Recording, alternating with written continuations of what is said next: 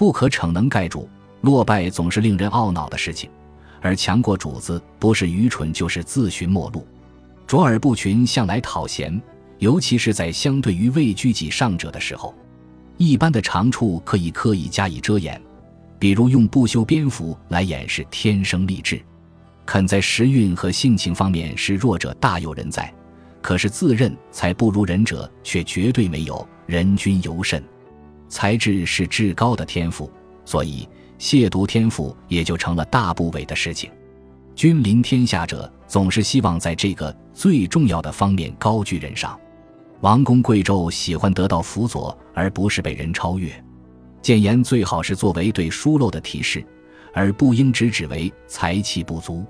流星恰恰给了我们这样的启示：尽管同属发光物体的谱系，而且也的确能够发出耀眼光芒，